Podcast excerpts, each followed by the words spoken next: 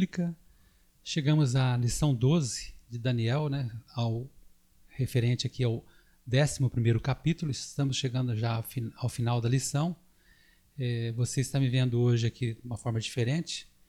É, infelizmente, né, com toda essa situação aí do vírus, né, desse coronavírus, tivemos que fazer uma adaptação aqui também na nossa apresentação. Espero que logo voltamos à nossa forma habitual. Hoje estaria aqui dividindo o assunto conosco a Cláudia e a Jane, mas fica aí para uma próxima oportunidade.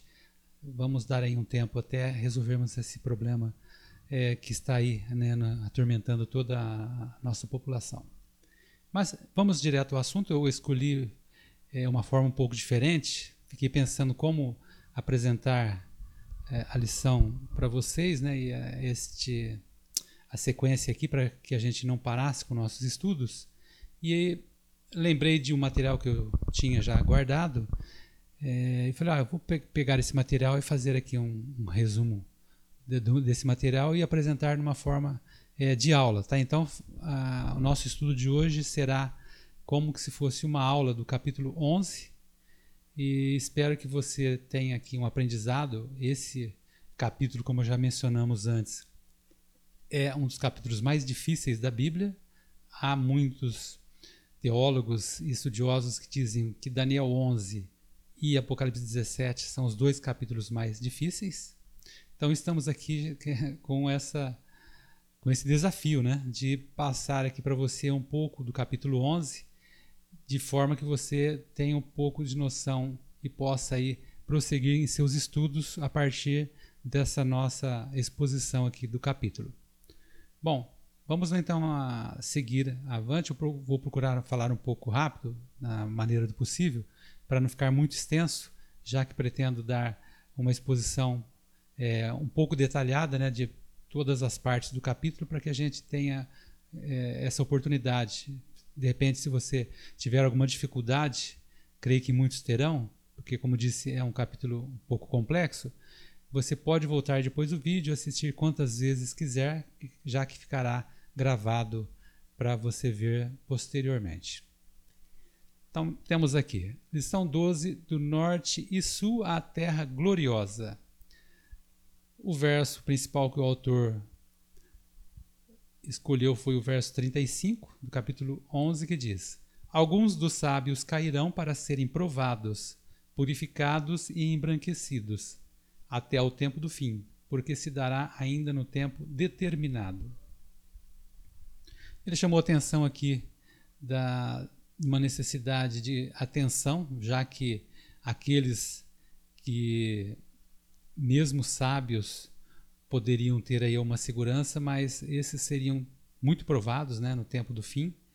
E ele até usa aqui a expressão purificados, embranquecidos, mostrando que, como um ouro que é muito purificado para que se revele né, a sua preciosidade, também é, teremos essa dificuldade nos últimos dias.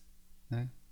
E muito do que se vê hoje em dia realmente é uma é um chamamento para que nós talvez desviemos né, o, o, enfoque aqui da palavra de Deus e das profecias que tão uh, graciosamente Deus nos deu aqui para nos mostrar é, da brevidade do tempo e dos dias em que estamos vivendo. Então, chamo a atenção aí para que você se concentre no estudo, aproveite esses dias que estamos mais reclusos, né, para estudar um pouco mais a fundo. Então você talvez tenha aí mais tempo para eh, analisar com mais profundidade aqui as profecias de Daniel. Os capítulos que contêm a última parte do livro são os capítulos 10, 11 e 12, como mencionamos na semana passada, e chamamos aqui da quarta mensagem profética.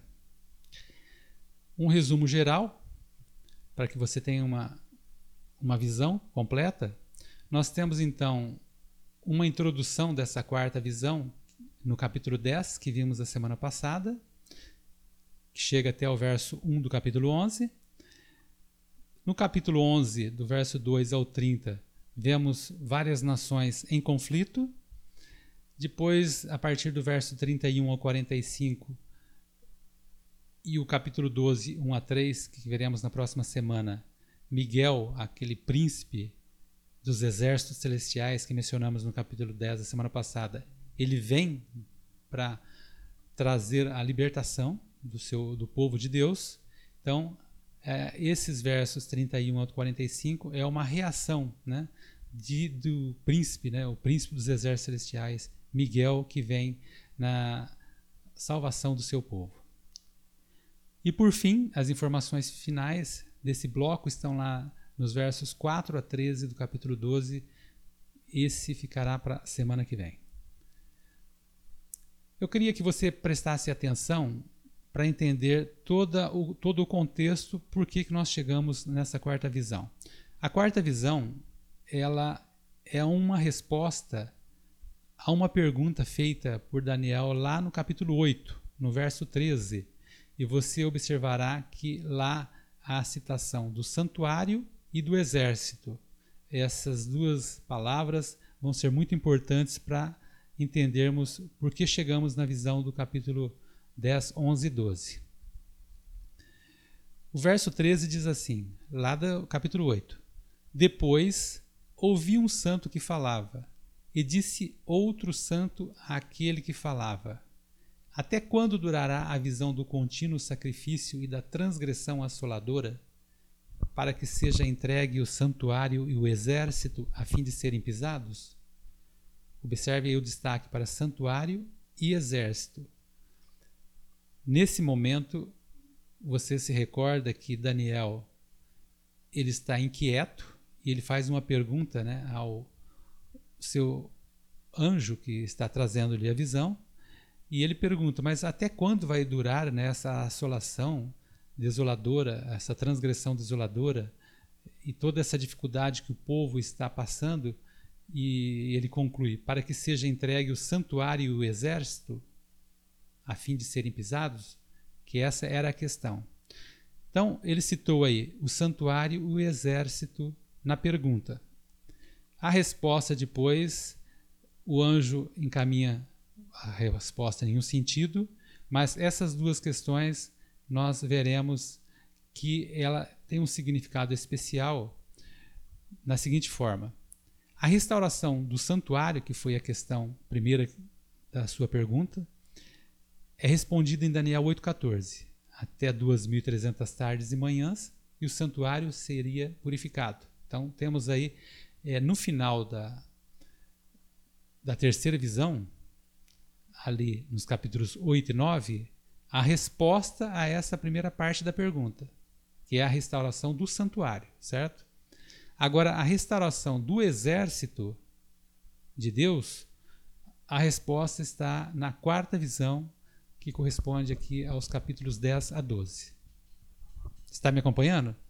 Se não estiver, dá uma parada, depois volte um pouco e vá vá tentando assimilar então a sequência aqui. Então temos aqui a questão do santuário e do exército, e eu estou dizendo que a resposta à primeira questão o anjo respondeu com a visão, com a terceira visão, que foi Daniel 8,14, ali se inicia a explanação, que corresponde à terceira visão dos capítulos 8 e 9. E a restauração do exército corresponde aos capítulos 10 a 12, que é o momento que estamos aqui na lição de hoje e da semana que vem também. Vou fazer uma pequena revisão aqui do capítulo 10, para que você pegue aqui um raciocínio fique melhor é, para o entendimento do capítulo 11. Então, vimos isso a semana passada, mas uma revisão rápida eu acho que vai ser importante agora. Lá no capítulo 10, começa a quarta visão com Daniel, que está lá ali no rio Tigre, e até o verso 6, ele está angustiado porque ele está preocupado com os ataques que os samaritanos estão fazendo é, para com os muros e a reconstrução ali que, daqueles primeiros cativos que foram devolvidos ali, levados de volta para Jerusalém. E as notícias que ele está recebendo é de que as coisas não estão muito boas. Então ele está muito preocupado porque os 70 anos que Jeremias estava que tinha profetizado estavam terminando. Então estava chegando a hora de que o retorno completo se concretizasse, né? Então, essa era a preocupação dele até ali no verso 6. E depois nós vimos que, na verdade, ali estava tendo um conflito, e esse conflito estava na mente do rei Ciro, porque Ciro estava sendo influenciado para não deixar o povo retornar a Jerusalém.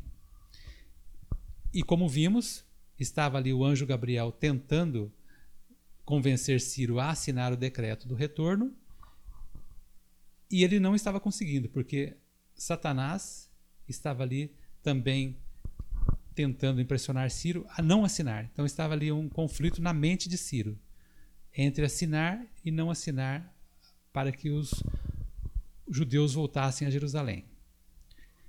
Observe que esse conflito na mente, é, nós enfatizamos que é a tona do grande conflito, tá? Isso sempre existiu. O importante é você ter sempre em mente de que no grande conflito entre Cristo e Satanás, esse grande conflito está ocorrendo em nossa mente, tá? É nós com as decisões que tomamos é que decidimos o lado que estamos é, indo aí nesse grande conflito. Então nós temos aqui, nesse contexto, o grande conflito. Foi dado ali um tempo para que as coisas se resolvessem. Daniel diz que isso demorou três semanas e ele ficou em jejum nesse tempo. E o motivo da demora foi esse conflito na mente de Ciro. Bom, o resumo geral para que você se lembre, é que nos versos 1 a 3, Daniel ele se identifica ali na sua posição, né, a situação que ele estava para receber a visão. Nos versos 4 a 9, ele dá detalhes do recebimento da visão. Nos versos 10 a 21, entra em cena o anjo Gabriel, e durante o diálogo aqui com aquele homem vestido de linho, que é Jesus, há uma interação ali no toque do, dos lábios para que ele recobre a força, isso você também deve lembrar. E depois, no verso 1 agora do capítulo 11 já, a gente observa que é uma continuação do assunto que foi concluído no, verso, no capítulo 10. Né? Já que no verso 11 aqui, o anjo lembra ele do, do acontecimento anterior ocorrido dois anos antes. Bom, então nós temos aqui o verso 21 que dizia: Mas eu te declararei o que está expresso na Escritura da verdade. E ninguém há que esteja ao meu lado contra aqueles, a não ser Miguel, vosso príncipe. Então o anjo está falando para ele de Miguel é que chega agora para resolver a situação. No verso 1 ele diz: Mas eu, no primeiro ano de Dario, o Medo, me levantarei para fortalecer e animar. Então, no capítulo 11, nós teremos aqui o que ele diz. Ele diz que traz uma mensagem para o animar e o que na verdade é a visão propriamente dita. Então, veremos aqui no capítulo 11 a visão propriamente dita a partir do verso 2. A primeira parte da visão, agora no capítulo 11, nós temos uns blocos aqui para serem analisados. O primeiro bloco está do verso 2 ao 30, que refere-se a nações em conflitos. E nós veremos ali uma luta que se sucede, mostrando de que é, as nações, desde Babilônia até Roma, que eram as principais citadas na, na, nas visões anteriores, Agora há uma descrição mais minuciosa dos acontecimentos, tá bom? Esse quadro vai ajudar você a entender um pouco aqui o que estou dizendo. Na vis primeira visão, lá no capítulo 2, nós tivemos Babilônia, correspondente à cabeça de ouro, a, o Medo-Pérsia, o Império Medo-Pérsia, né, que era a Média e a Pérsia, correspondente ao peito de prata, a Grécia ao quadril de bronze, Roma as pernas de ferro. E a divisão de Roma aos dedos, aqui mesclado com barro no pé e nos dedos da estátua. Depois, na segunda visão, no capítulo 7, nós temos o, o paralelismo aqui dos animais, o leão que também corresponde à cabeça, o urso, o Império Medo-Pérsia, o leopardo com quatro cabeças, a Grécia, o animal terrível espantoso, Roma, no paralelo aqui. E esses versos, como você deve se lembrar, né?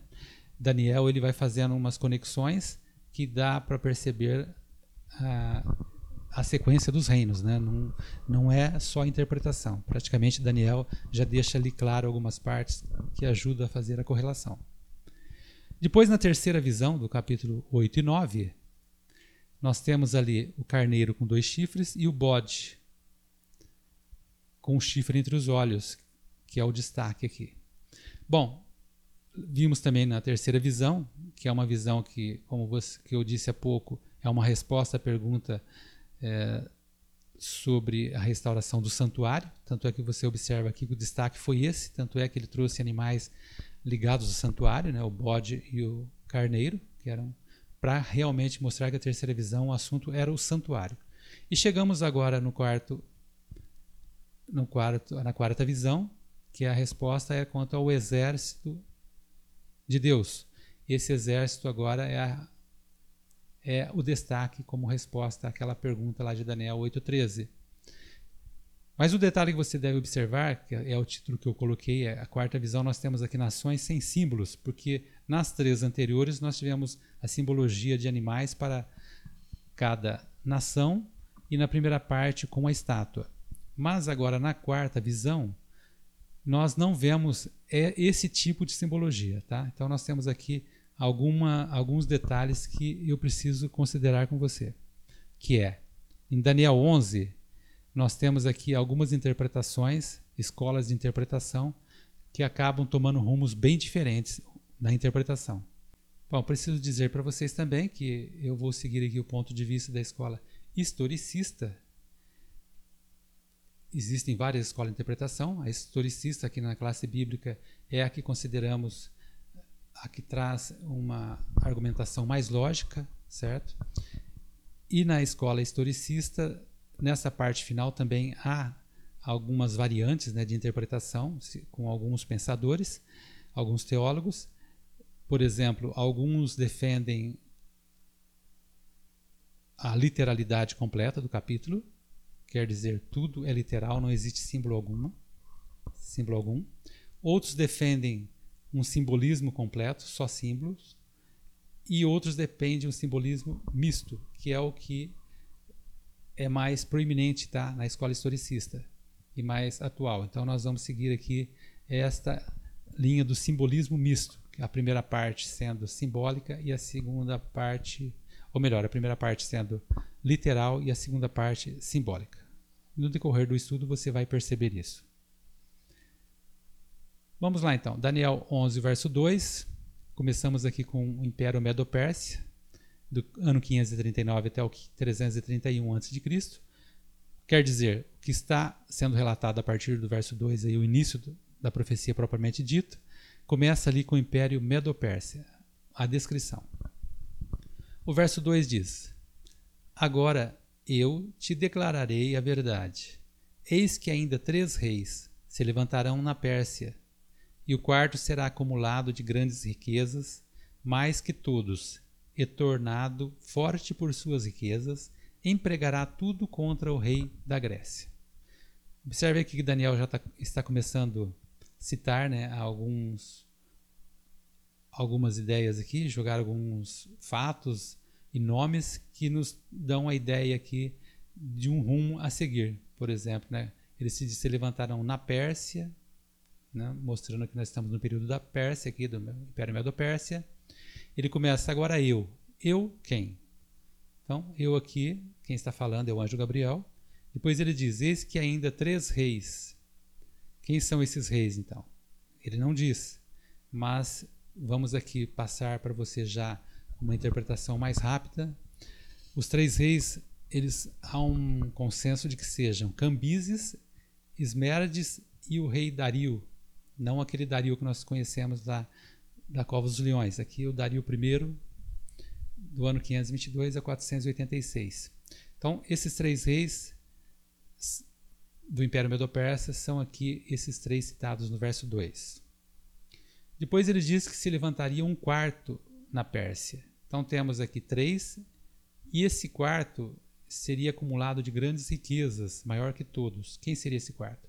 A história conta que realmente na sequência veio Xerxes, que tinha um exército de 300 mil, que depois foi derrotado pela Grécia, mas era um, era um rei muito forte, com muitas riquezas, né, com um império muito grande. E a Batalha de Salamina, no ano 480, é uma batalha que se destacou nesse período. Então temos aí o rei Xerxes como destaque aqui, sendo o quarto rei citado aqui no verso 2. No verso 3, chegamos à Grécia. O verso 2, Medo-Pérsia. Já o verso 3, já entramos na Grécia, quando diz: Depois se levantará um rei poderoso, que reinará com grande domínio e fará o que lhe aprouver. Rei poderoso, na sequência aí, esse depois não precisa ser exatamente na sequência, mas depois de algum tempo, né, se levanta então Alexandre o Grande e estamos aqui já no Império Grego. Verso 4: Mas no auge o seu reino será quebrado e repartido para os quatro ventos do céu. Também faço aqui a interpretação, né? Será quebrado, quer dizer, será rompido, né? Ele vai morrer muito cedo aqui. Alexandre o Grande morre aqui é, novo, né? Então é quebrado ali a sequência de seu reinado. E repartido para os quatro ventos do céu, também fácil, que na sequência dessa história vemos ali que o seu reino foi dividido entre seus quatro generais, né? Cassandro, Seleuco, Lisímaco e Ptolomeu. E no final do verso diz: Mas não para sua posteridade, nem tampouco segundo o poder com que reinou, porque o seu reino será arrancado e passará a outros fora de seus descendentes. Fora dos seus descendentes, porque ele não conseguiu né, colocar o filho seu para ser o seu sucessor. Então, foi ele e seus generais, portanto, fora dos seus descendentes. Então temos aqui no mapa da época Cassandro ali ficando com aquela parte superior ali, próximo da Europa. Lisímaco um pouco mais na, ali na ponta. Seleuco um pouco à direita aqui no mapa, acima, é, aqui como o norte e Ptolomeu aqui no Egito como sul. Tá? Então temos aqui para identificar norte e sul. Israel está aqui no meio, né? ele é a referência, por isso é o norte de Israel e o sul de Israel. Então Jerusalém está aqui e o norte, o Seleuco aqui como rei do norte, já que depois os outros caíram e o que, se, o que predominou mesmo foi Seleuco no norte e os Ptolomeus no sul. Seleuco, que é o nome da dinastia. Né? Então temos a dinastia Seleucida, né, dos nomes aí propícios da dinastia Seleucida, que são os Seleucos, a maioria, e os Ptolomeus aqui no sul. Então, está aqui Israel, Jerusalém, todo o norte aqui fica para o Seleuco, e o sul aqui e o Egito para os Ptolomeus. Vamos seguir agora os versos adiante, estamos ainda no na Grécia, Daniel 11, 5. O rei do sul será forte, como também um de seus príncipes. Este será mais forte do que ele, e reinará, e será grande o seu domínio. Esse rei do sul que citado é Ptolomeu I Soter, que é um dos melhores generais de Alexandre, né, que estabeleceu a monarquia helenística que mais perdurou é, ele era um dos generais de Alexandre, era um general muito forte, e ele se destaca aqui como o primeiro do sul, né? é, Ptolomeu I Soter. E diz que, é, diz assim, ele é forte como também um dos seus príncipes. Aqui ele está se referindo a Seleucum Nicator, esse príncipe, né? E, que também é outro general de Alexandre, que se tornou um governador da maior parte asiática do império, que é a parte do norte. Mas no início estava sob o comando de Ptolomeu I Soter. Por isso aqui ele diz aqui um dos seus príncipes, mas que depois se destaca ao norte. No verso 5 termina: Este será mais forte do que ele, reinará e será grande o seu domínio. Então fica fácil aqui entender, né? Aquele que era príncipe do Ptolomeu, que era o Seleuco, ele acaba se destacando, né? E acaba sendo grande o seu domínio. É só olhar o norte lá, como o seu domínio acabou se destacando. Então temos aqui esse príncipe que era inferior a princípio, mas depois se destaca no norte. Ariano, o historiador, ele diz que quando morreu Seleuco, ele fala o maior rei dos que sucederam Alexandre. Tinha mais mentalidade real e governou sobre a maior parte do território depois de Alexandre. Então aqui um destaque de um historiador falando deste primeiro aqui rei Seleucida. E o destaque atual da dinastia Seleucida, eu pus aqui atual entre aspas porque na interpretação de algumas escolas hoje, né, da interpretação profética, este o mais importante, o melhor, o que se mais se destaca na dinastia Seleucida é Antíoco IV Epifânio. Né? Esse está lá na dinastia, bem lá para o final. Eu vou destacar agora para que você já tenha em mente, porque ele acaba se tornando importante na, na interpretação. Ele governou a Síria entre os anos 175 a.C. a 164 a.C. Ele foi o terceiro filho do rei Antíoco III Magno e irmão de Seleuco IV, que após a derrota de seu, país, de seu pai pelos romanos na Batalha de Magnésia, em um período de exílio, tornou-se rei com um acordo do Senado romano como vassalo de Roma. É importante você conhecer a história e ver esses detalhes. Observe aqui que a história diz que ele acabou se tornando vassalo de Roma, é, depois de uma derrota que eles tiveram. Né? Então, na verdade, Seleuco ele estava já ali no finzinho do reinado dessa dinastia, é, sem força alguma. Ele fez muitas coisas, mas já su subalterno né, ao Império Romano. E no ano 167, ele conquistou Jerusalém. A cidade perdeu seus privilégios. Antíoco procurou ali helenizar ou romanizar Jerusalém à força.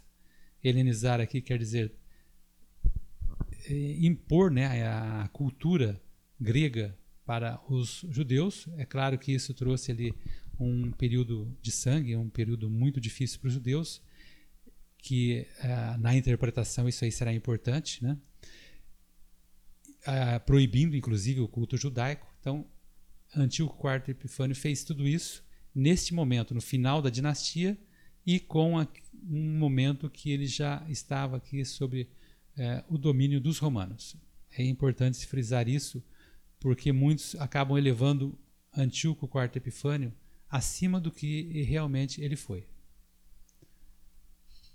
No verso 6 diz: Mas ao cabo de anos eles se aliarão um com o outro. Então vamos voltar. Eu só fiz a citação de Antíoco IV Epifânio aqui por causa da interpretação, tá? Mas nós terminamos o verso 5 dizendo lá do primeiro Seleucida, né? Comparando com o sul, estamos ali no início ainda, tá? Não entrou aqui este Antíoco IV na história, não. Bom, no verso 6 então diz: Ao cabo de anos eles se aliarão um com o outro. O que nós vamos observar aqui é um constante, uma constante guerra, como disse o título desse trecho, Nações em Conflito, uma constante guerra entre o norte e o sul. O norte com os Seleucidas e o sul com os Ptolomeus. Diz então que depois de alguns anos eles acabariam se aliando. Diz aqui que a filha do sul casará com o rei do norte. Nós temos aqui uma visão profética que focaliza uma crise que ocorreu 35 anos após a morte de rei do Seleuco I Nicator, que foi para solidificar a paz entre os dois reinos após uma longa e custosa guerra, e foi por meio de um tratado político que os dois acabaram agora se tornando aliados. Então, período de guerra até que ali chegou agora o momento de tentar uma aliança. Vamos ver como foi feita essa aliança. A filha do rei do sul casará com o rei do norte para estabelecer a concórdia. Então observe aqui Daniel descrevendo como que isso aconteceu. Estamos falando aqui de Antíoco II Teos, né, no norte. Ele divorcia-se de Laudice, sua esposa, para casar-se com a Berenice, que é filha do rei do sul. Preste atenção aqui no emaranhado dessa história familiar. Laudice, ou Laodiceia, que foi a rejeitada aqui pelo Antíoco, lá do norte, é uma personagem que vai ser destaque, preste atenção nela. Depois temos Berenice, que é a filha de Ptolomeu II, Filadelfo, que é o atual do sul. Então temos aqui o Antíoco do norte, que ele abandona Laudice para casar-se com Berenice, para tentar aí essa concórdia, né? essa união entre os dois lados aí, norte e sul. Mas diz o verso, continua dizendo: Ela, porém, não conservará a força do seu braço. O que quer dizer isso? Antíoco, né, ao fazer isso, aí é, houve um problema, né? porque ao depor Laodiceia, é, ou o rei ele acabou excluindo os filhos dela, né, de Laudice, da sucessão do trono, já que agora ele tinha casado com a filha lá do Ptolomeu. E aí é claro que houve um problema aí, tirando os filhos de Laudice da sucessão do trono. Né? E é, para piorar mais ainda, ele acabou, Antíoco, tendo um filho com Berenice. E após a morte de seu pai, lá o Ptolomeu, ele não consegue conservar, né? Lá o verso diz assim: não conserve, não conservará a força do seu braço. Essa ela aí é a Berenice, né? Que não consegue conservar a força do seu braço, não consegue manter o casamento com Antíoco depois da morte do pai, e ele acaba se reconciliando com Laodiceia, né? E volta para Laodiceia. Então, aí no verso 6 é esse o sentido aí dos acontecimentos. Na sequência diz: E ele não permanecerá nem o seu braço, porque ela será entregue, e bem assim os que a trouxeram, e seu pai e os que a tomou por sua naqueles tempos. Então, explicando aqui esse final. Temos aqui um acontecimento é, meio traumático né? É, no final dessa história, porque Laodiceia é chamada na história como a ambiciosa.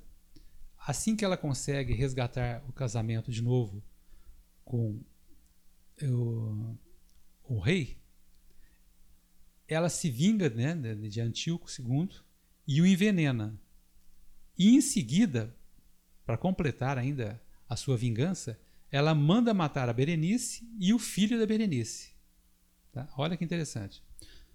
Aqui uma nota que eu destaquei que foi o seguinte: no verso diz, e ele não permanecerá nem o seu braço, esse seu braço aqui na tradução da Septuaginta, uma tradução mais antiga, é, me parece que mais apropriada, dizia sua semente. Então, na verdade, ele não permanecerá nem a sua semente, que traz aí uma tradução mais apropriada para o português, tá?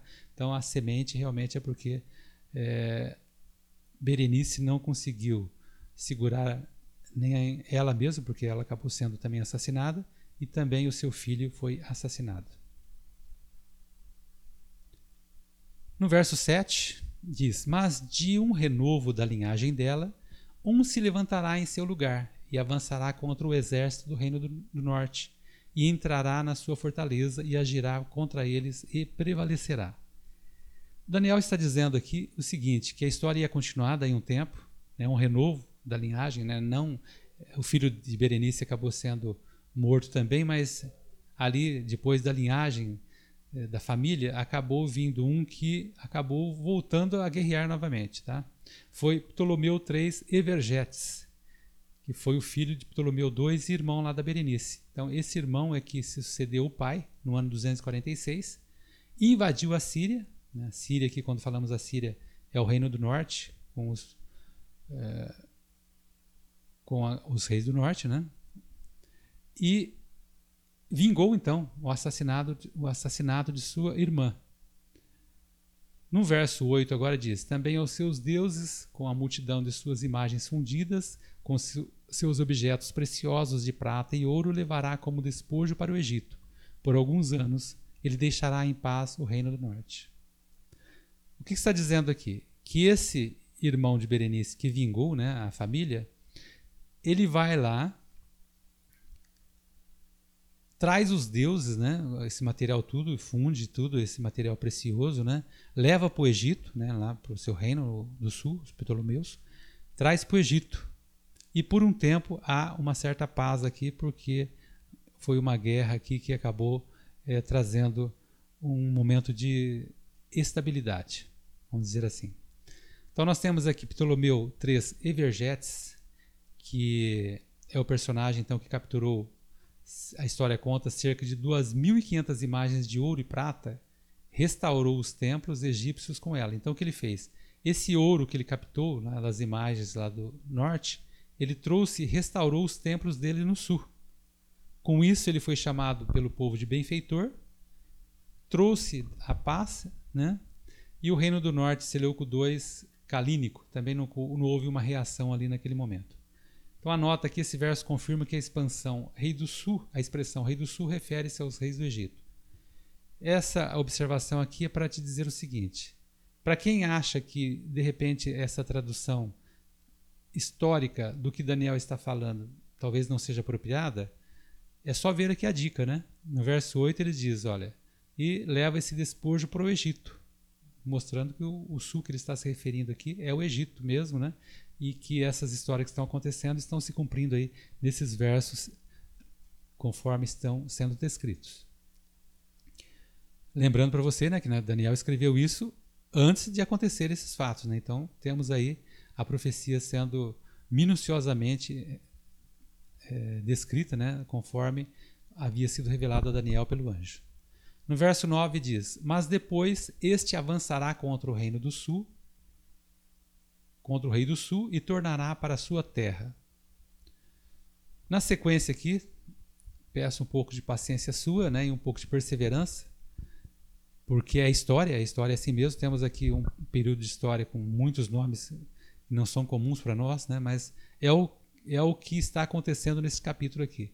Temos aqui Seleuco II Calínico, que foi filho de Antíoco II e Laodiceia, que ali no ano de 240 antes de Cristo, tentou vingar-se, invadiu o Egito, mas foi seriamente ferido e voltou de mãos vazias. Então assim passou, né, explicando melhor. Passou um tempo naquele período de paz, aparece aqui né, o, tio, o filho agora de Antíoco para tentar se vingar, mas ele não consegue muita coisa não. Ele se deu mal aqui. Bom, relembrando então um pouco, né, vamos para a gente não se perder aqui, né? Temos aqui Israel no meio da confusão, para você perceber o que está acontecendo. Os Seleucidas no Reino do Norte, toda esse, essa região toda aqui. No Reino do Sul, aqui no Egito, os Ptolomeus, guerreando, tentando paz e guerreando novamente. E Israel aqui no meio sem fazer nada. Um momento que não tinham muita força né, militar e também não podia fazer muita coisa a não ser observar a guerra passando para lá e para cá. Né? Era isso que estava acontecendo neste momento. O verso 10, você observa que somente no verso 2 que Daniel citou os medopersas. Depois a gente vem vindo com a, o Império Grego até agora, tá? Estamos já no verso 10. Os seus filhos farão guerra e reunirão numerosas forças. Um deles virá apressadamente, arrastará tudo e passará adiante, e voltando à guerra, a levará até a fortaleza do rei do sul. Bom, aqui ele está falando então dos filhos de Seleuco II Calínico, que são Seleuco III Serano Soter, que foi assassinado depois de um curto reinado, e de Antíoco III o Grande, que iniciou uma campanha sistemática contra Ptolomeu IV Filopator, arrasando tudo pela frente. Então, mais um momento de guerra aí, não vamos entrar em muitos detalhes, né? Você pode, de repente, depois estudar com mais profundidade se tiver interesse. No verso 11 diz: Então este se exasperará sairá e pelejará contra ele, contra o rei do norte. Este porá em campo grande multidão, mas a sua multidão será entregue nas mãos daquele. Continua aqui as batalhas. Estamos falando aqui, quando ele diz este se exasperará, é de Ptolomeu IV Filopator, do sul, né? Estamos aqui na Batalha de Ráfia, uma batalha conhecida, famosa do ano 217 a.C e o rei do norte, Antíoco III, o Grande, que o verso diz né, que seria entregue nas mãos daquele. Então vemos aqui um historiador, por nome Políbio, que diz que o exército de Antíoco III era constituído de 62 mil soldados, 6 mil cavaleiros e 102 elefantes. Olha aqui a curiosidade, né? Uma guerra, para quem não sabe, né? um momento da história que os elefantes é, foram proeminentes aqui nas batalhas, né? em vez de cavalos. Uma fila de elefantes aqui sendo levado para a guerra. Né? Um, até curioso ver uma cena dessa. O correspondente de guerra romano, Aminiano Marcelino, ele faz uma citação que é muito conhecida desta batalha e diz: Elefantes, medonhos em virtude de seus corpos de dobras e carregados com homens armados, constituem um espetáculo hediondo, mais apavorante que qualquer outra forma de horror. Olha aí, né, a descrição aqui de um correspondente de uma batalha é, incomum, né, com elefantes ali em cena. No verso 12 agora, a multidão será levada e o coração dele se exaltará. Ele derribará miríades, porém não prevalecerá. Continua aqui a história. Se exaltará, não pra, prevalecerá. Estamos aqui com Ptolomeu IV Filopator, que é o rei do sul, que é um rei indolente, que não soube aproveitar essa vitória, essa conquistada aqui em Ráfia, porque Antíoco III, lá no norte, ele empregou suas energias nos próximos anos né, para recuperar os territórios que havia perdido na batalha. Enquanto isso, o Ptolomeu IV morre. O reino entra em pavorosa, vamos dizer assim, porque o filho dele, sucessor, tinha apenas 5 anos de idade. Eles tiveram que esconder a morte do rei para que o reino não ficasse ali à mercê, já que com o rei morto, né, realmente eles estavam ali sem, é, sem força. E foi isso que aconteceu naquele momento. Tiveram que ficar ali com, ocultando né, a morte do rei por um tempo. No verso 13: Porque o rei do norte tornará e porá em campo multidão maior do que a primeira, e ao cabo de tempos, isto é, de anos, virá à pressa com grande exército e abundantes provisões. O rei do norte tornará aqui. Nós estamos aqui no momento de Antíoco III o Grande, né? o rei do norte. E a situação é a seguinte: Ptolomeu V Epifânio começa a crescer né? e deu a Antíoco III lá no norte a oportunidade de se vingar aqui dos egípcios. Né? Foi no ano 201 a.C.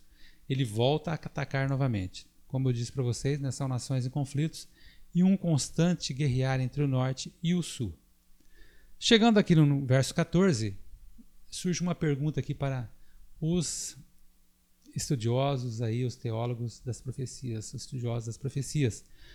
Porque o verso 14, ele inaugura um momento aqui que a argumentação, a interpretação é, começa a criar uma polêmica. Até aqui, quase todas as escolas de interpretação há uma certa unanimidade nos detalhes. Mas aqui no verso 14 já começamos uma certa dificuldade. Diz assim: Naqueles tempos se levantaram muito contra, muitos contra o rei do sul. Também os dados da violência dentro do teu povo se levantarão para cumprirem a profecia, mas cairão. O rei do norte virá, levantará baluartes e tomará cidades fortificadas. Os braços do sul não poderão resistir, nem o seu povo escolhido, pois não haverá força para resistir. Então nós temos aqui primeira interpretação. A ideia de que a partir do verso 14, Daniel continua a narrar a história dos reis, como a gente vem falando até aqui. O sul e o norte. De forma literal. Segunda interpretação é que a partir do verso 14 entra em cena agora o Império Romano, certo? Com dois aspectos. Primeiro aspecto, Roma imperial, pagã, e depois Roma cristã. No final do verso 15 diz assim: Os braços do sul não poderão resistir, nem o seu povo escolhido, pois não haverá forças para resistir. Esses braços do sul aqui, há uma interpretação aqui se referindo a Antíoco IV Epifânio, aquele que eu citei lá no começo. Como eu disse, ele está no final aqui do Império Grego, né? E ele se destaca com sua política lá de helenização, romanização, tentando forçar os judeus né, a aceitarem a nova cultura. Agora temos um detalhe aqui a observar, que realmente isso aconteceu, né, a sua força contra o império, contra os judeus, contra ali o povo chamado povo de Deus. Mas nós temos aqui no verso, no capítulo 11, uma sequência que muitos usam, principalmente a, a escola de interpretação preterista, mostrando de que, como é citado aqui e pode-se ter interpretado Antíoco IV aqui na sequência, ele também é o personagem lá dos capítulos 8 e 9. Então aqui que nós discordamos, porque é, simplesmente esse argumento não, não, não, não é completo, já que poderíamos também é, acrescentar outros Seleucidas aqui não mencionados que também não tiveram correlação nenhuma lá com aqueles capítulos. Tá? Não é porque foi mencionado aqui Antíoco IV Epifânio que seja ele também aquele do capítulo 8 e 9. Seguindo agora o verso 16. O que, pois, vier contra ele fará o que bem quiser, e ninguém poderá resistir a ele. Estará na terra gloriosa e tudo estará em suas mãos. A terra gloriosa aqui é a Palestina. Aqui já entra Pompeu, né, o general romano, que chega para pôr fim às lutas. E entre os irmãos Aristóbulo II e Hircano II, que eram rivais na, na, luta pelo trono da Judéia. Então vemos aqui que já entramos aqui com tudo né, na, no, no, Império Romano. Pompeu ocupou Jerusalém em 63 a.C. e vinculou então a Judéia à província romana da Síria. Os defensores se fecharam atrás dos muros do templo e por três meses resistiram aos romanos. Então aqui começa o Império Romano entrar em cena. Eu vou resumir um pouco aqui, né, no verso 16, vamos lembrar aqui o norte e o sul, né, como já vimos, e uns detalhes apenas para contextualizarmos o Império Romano. Nós temos aqui Cleópatra, que é filha de Ptolomeu VI. Ela foi posta sob tutela de Roma em 54 a.C. Três anos depois torna-se amante de Júlio César, que tinha invadido o Egito. Júlio César, que é assassinado e depois ela volta às suas afeições para Marco Antônio, né? e os dois formam uma aliança contra Otaviano no ano 31. O Otaviano tem aqui um paralelo com Marco Antônio, que um ano depois Marco Antônio suicida-se, e foi um planejado por Cleópatra, segundo a opinião de alguns.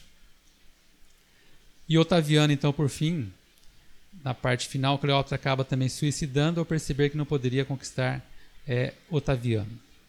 Bom, aqui apenas uma contextualização para a gente entrar aqui no verso 17. Resolverá vir com a força de todo o seu reino e entrará em acordo com ele. Ele dará uma jovem em casamento para destruir o seu reino. Isto, porém, não vingará, nem será para sua vantagem. Aqui está se referindo né, à conduta desonesta de Cleópatra, que se ajusta né, à última frase aqui do verso 17. O 18 e o 19. Depois se voltará para as terras do mar e tomará muitas, mas um príncipe fará cessar-lhe o opróbrio e ainda fará recair este opróbrio sobre aquele. Então voltará para as fortalezas da sua própria terra, mas tropeçará e cairá e não será achado se voltará aqui, estamos falando das guerras né, do, em outras partes do império que fizeram com que Júlio César deixasse o Egito. Houve ali um conflito militar entre o ano 49 e 45 a.C., um confronto pessoal de Júlio César contra uma facção considerada liderada conservadora, né, liderada ali por Pompeu, e Júlio César vence e torna-se um ditador absoluto. Então temos aí o primeiro ditador do Império Romano, mas no fim do verso diz que ele tropeçará e cairá. E no ano 44, então, Júlio César foi assassinado em Roma. Verso 20: Levantar-se-á depois em lugar dele um que fará passar um exator pela terra mais gloriosa do seu reino. Aqui está falando de César Augusto, que diz que naqueles dias foi publicado, né, lá em Lucas 2:1, naqueles dias foi publicado um decreto que César Augusto convocando toda a população do império para recensear-se. Então, o exator aqui pela terra é o licenciamento, né? É, o recenseamento que houve aqui nesse período. Fará passar, que representa né, a opressão real né, com os impostos. Né? Por isso que aqui não era uma coisa simples, né? era a opressão ali dos impostos e o recenseamento, que ocorreu aqui no período de César Augusto. Verso 21: Depois se levantará em seu lugar um homem vil, o qual não tinha dado a dignidade real. Mas ele cairá, virá caladamente, tornará o reino, tomará o reino com intrigas. Aqui entra em cena o homem vil, né? alguém que é homem vil quer dizer alguém que foi desprezado ou pouco estimado, tá? E se encaixa ali com o imperador Tibério César do ano 14 ao 37 depois de Cristo. Tibério era um imperador excêntrico, mal compreendido e não amado pelo povo e conhecido aqui por ser um homem vil. Então aqui o verso 21, ele cai aqui como uma luva para esse imperador romano Tibério César.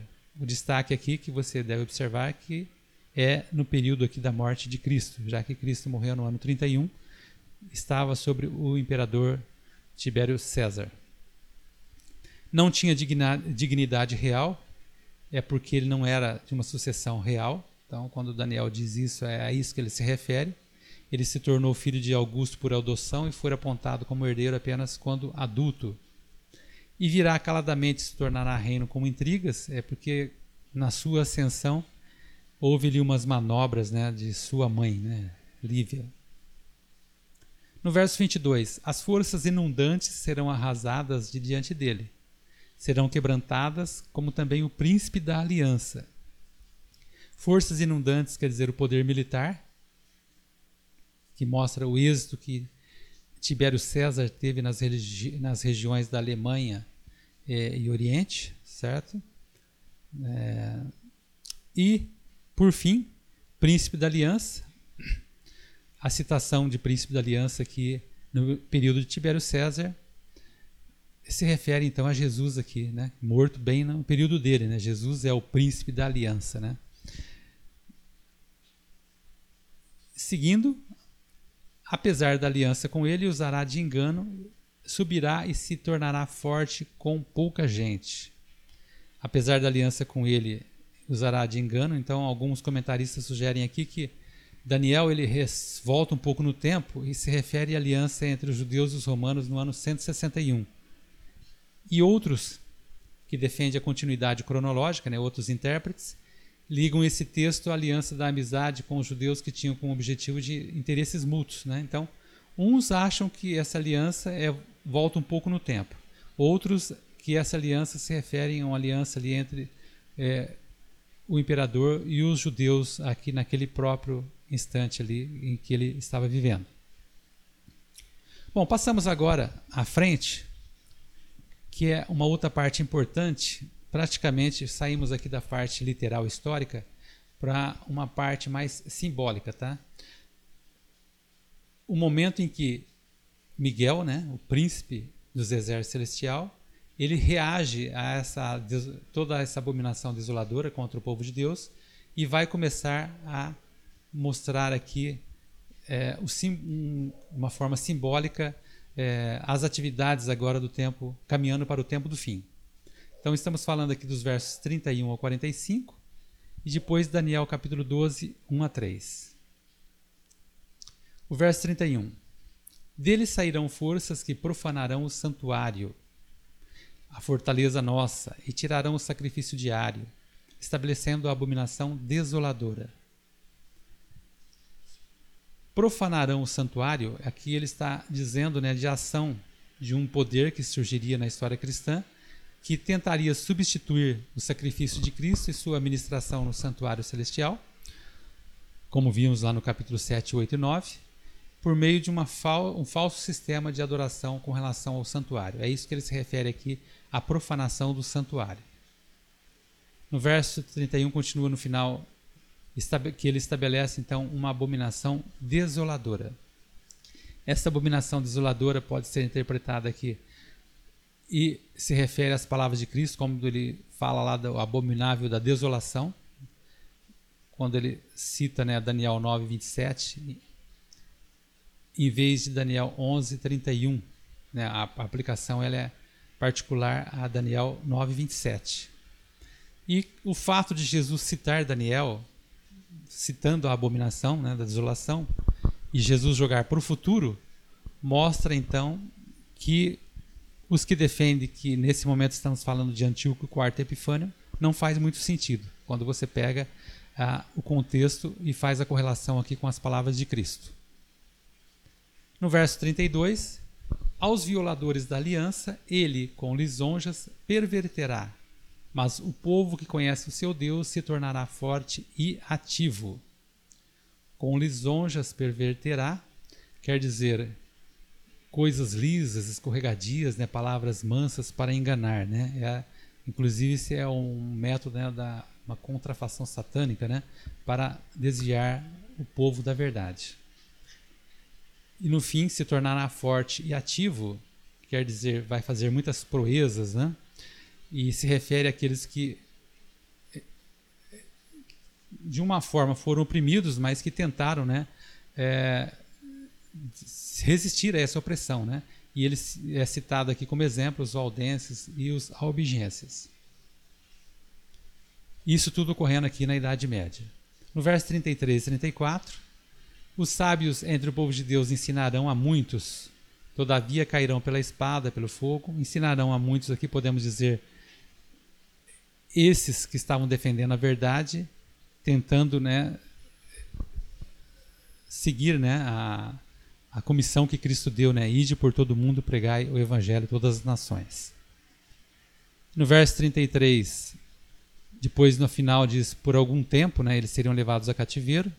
Esse por algum tempo aqui representa os 1260 anos lá que foi citado lá em Daniel nos capítulos 8 e 9, né? E houve um pequeno socorro, né, um pequeno socorro, podemos dizer aqui, num pequeno alívio que houve nesse período com os reformadores, cito aqui João Hus, Wycliffe, Jerônimo, é, Lutero e outros. No verso 35 diz: Alguns dos sábios cairão para serem provados, purificados e embranquecidos até o tempo do fim, porque se dará ainda no tempo determinado. Esse tempo do fim, compreendemos aqui o ano 1798, no final daqueles 1260 anos, que abrange toda essa dispensação cristã, desse, todo esse período, e é uma marca que podemos dizer que apregou o início aqui da mensagem né, da segunda vinda de Cristo após esse período aí chamado tempo do fim.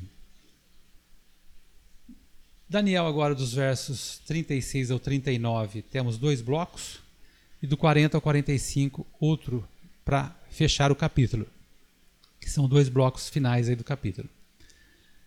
Podemos aqui, seguindo então a sequência lógica do que temos visto até agora, embora haja algumas controvérsias, dizer que até o verso 25 chegamos no tempo do fim, que é o ano 1798, como dissemos. E no verso 36 ou 39, o reino do norte volta ao cenário no tempo do fim, tá? E no verso 40 e 45, o rei o norte e o sul entram em confronto no tempo do fim e chegam a um clímax do conflito, como veremos a partir de agora com mais detalhes. Então, verso 36. Este rei fará segundo a sua vontade. Que rei será este? Esse ao qual já estávamos mencionando, né? Nos versos anteriores. Segundo sua vontade, indica que um domínio universal, né, sem oposição, né? o Apocalipse até chega a citar é, esse domínio que ninguém poderia batalhar contra ele, indica que no tempo do fim, os, é, nos tempos haveria uma falsa religião que iria crescer em popularidade e predominância. Esse rei fará segundo a sua vontade e se engrandecerá sobre todo Deus. Então, este rei aqui simbolizado pelo norte aqui, se engrandecerá sobre todo Deus, que sua familiar lá com o que Paulo diz em 2 Tessalonicenses 2:4, né, de que o mistério da iniquidade já estava até começando naqueles dias, mas que aumentaria no futuro. E também com Daniel 8:11, que é um poder religioso simbolizado pelo chifre pequeno que se engrandeceria até o príncipe dos exércitos com a pretensão ali de mudar os tempos e a lei. No final, fará, falará coisas incríveis e será próspero. Aqui remete lá a Daniel 7,25, né, que diz que o chifre pequeno é quem profere blasfêmias contra o Altíssimo. Então, vemos aí uma correlação lá com aquele chifre pequeno de Daniel 7. E ele termina até que se cumpra a indignação. Quando é isso? Esse se cumpra a indignação, então seria agora no fim, né, quando se cumpriria todas as coisas, e a ira de Deus então seria derramada sobre a terra. Porque aquilo que está determinado será feito, conforme disse lá em Daniel 9:27. E aqui, aqui vemos uma linguagem semelhante, né? Até que a destruição que está determinada se derrame sobre ele. Vemos aqui as correlações entre o que Daniel já havia dito anteriormente. Verso 37 e 38 na parte final agora. Honrará com ouro e com prata, com pedras preciosas e coisas agradáveis. Vou ficar aqui com a parte final, né? Temos aqui um retrato, né, de esse sistema é, de falso ensino que, pre, que privilegia, né, a prata, o ouro para essas pedras preciosas, que honra isso, né? Então depende de força, de munição, de armas para conseguir seus objetivos. Essa é a figura do Rei do Norte aqui final. Em vez da espada, em vez de usar a Bíblia, a palavra de Deus, o Espírito de Deus, usa o poder da força do ouro e da prata. No 39, com auxílio de um Deus estranho, agirá contra as poderosas fortalezas, e aos que o reconhecerem, multiplicar-se-lhe-á a honra. E no 40, no tempo do fim, o rei do sul lutará contra ele e o rei do norte arremeterá contra ele com carros, cavaleiros e com muitos navios, e entrará nas suas terras e as inundará e passará. Então chegamos aqui à reta final, com uma interpretação aqui provável, muito provável, que considerando o reino do sul como o ateísmo né, em suas diversas formas, por exemplo, o comunismo, todas aquelas ideias que advieram ali da, do, dos séculos, dos últimos séculos, né? E o rei do norte como se fosse um cristianismo apóstata que se arremete contra esse ateísmo com sua força e o vence. Então, vamos fazer uma leitura dessa parte final para termos um entendimento melhor. Do verso 41 em diante. Entrará também na terra gloriosa, e muitos sucumbirão. Mas do seu poder escaparão estes, Edom e Moabe, e as primícias dos filhos de Amon. Estenderá a mão também contra as terras, e a terra do Egito não escapará. Apoderar-se-á dos tesouros de ouro e de prata, e de todas as coisas preciosas do Egito. Os líbios e os etíopes o seguirão. Mas, pelos rumores do Oriente e do Norte, será perturbado e sairá com grande furor, para destruir e exterminar a muitos. Armará suas tendas palacianas entre os mares contra o glorioso Monte Santo, mas chegará ao seu fim e não haverá quem o socorra. Então vamos aqui, como disse essa parte final, há um consenso aqui de que trata de coisas futuras que ainda não aconteceram. Então temos aqui uma possível interpretação que inclusive é do nosso guia de estudo, que está lá no final da quinta-feira. O rei do sul então ataca o reino do norte. O rei do sul, considerando aqui como a Revolução Francesa, que tentou erradicar a religião, mas não conseguiu. O rei do norte ataca e derrota o rei do sul. Aqui temos uma coalizão final do reinado do norte que acabam vencendo as forças do ateísmo e formarão uma coalizão com o inimigo derrotado. Então, primeiro ele ataca e derrota, mas depois ele faz uma coalizão com o rei do sul. Também é citado lá Edom, Moabe e Amon, que escaparam, segundo Daniel. Aqui podemos dizer que são aqueles que não são contados né, entre o povo de Deus, já que eram, essas não eram nações, eram nações gentias, né? Então podemos trazer aqui uma interpretação que muitos se juntarão né, ao aprisco na última hora e esses acabarão escapando né, no final. O Reino do Norte se prepara para atacar o Monte Santo, mas chega ao fim e as forças do mal são destruídas e o reino de Deus é estabelecido. Então, por fim, né, o Reino do Norte agora se prepara para atacar o Monte Santo, mas nesse momento há uma intervenção. Né? As forças do mal elas são destruídas e o reino de Deus é estabelecido para sempre. Bom, por fim, eu deixo aqui uma reflexão final, comparando o capítulo 11 com os anteriores, que é o julgamento do Reino do Norte. Em Daniel 11, nós vemos que ele termina anunciando o fim do Reino do Norte, que é muito parecido com Daniel 7, verso 11 e 26, se você voltar lá e dar uma analisada. Na segunda visão, lá do capítulo 7, o destino do chifre pequeno é ser morto e seu corpo entregue para ser queimado pelo fogo. E um tribunal que se assenta, né, que tinha a finalidade de tirar-lhe o domínio, para por fim o destruir e o consumir até o fim. Então vemos aqui uma ligação entre o chifre pequeno e o rei do norte aqui do capítulo 11 aqui do final. Bom, com isso concluímos o capítulo 11. É um pouco cansativo, né? que é muita história, muitos dados. Passei aqui uma visão geral para você ter aqui a oportunidade e o interesse de estudar um pouco mais a fundo e aproveitar esse conhecimento aí para juntar com a semana que vem com o capítulo 12. Aí sim, nós fecharemos todo o livro de Daniel e você terá uma visão geral. Somente o capítulo 11 realmente ele fica um pouco difícil, porque você viu que são muitos detalhes. Às vezes nos dedicamos tanto tempo com coisas inúteis, fúteis, eh, decoramos tantas coisas sem sentido na vida, né? E aí achamos às vezes difíceis eh, nos debruçarmos um pouco na palavra de Deus, nas profecias, que são coisas reveladas por Deus. Então, até a semana que vem, quando concluiremos com o capítulo 12. Até lá.